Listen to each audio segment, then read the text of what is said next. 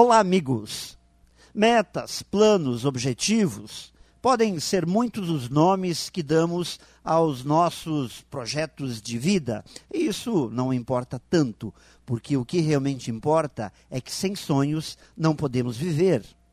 E quando almejamos algo que tenha realmente valor, mesmo com as dificuldades decorrentes da caminhada, normalmente nos sentimos muito bem.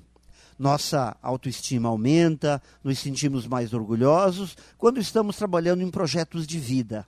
A caminhada diária passa a ter tanto valor quanto o lugar em que estamos querendo chegar. E normalmente a frustração é muito maior pela falta de visão de onde queremos chegar do que pelo fato de ainda não termos conseguido chegar lá ou estarmos passando por dificuldades, por desafios. Por isso, pessoas verdadeiramente motivadas conseguem manter em seu campo de visão seus projetos de vida. E a frustração não nasce por não estarmos alcançando um objetivo, mas sim por não termos clareza sobre o que queremos alcançar.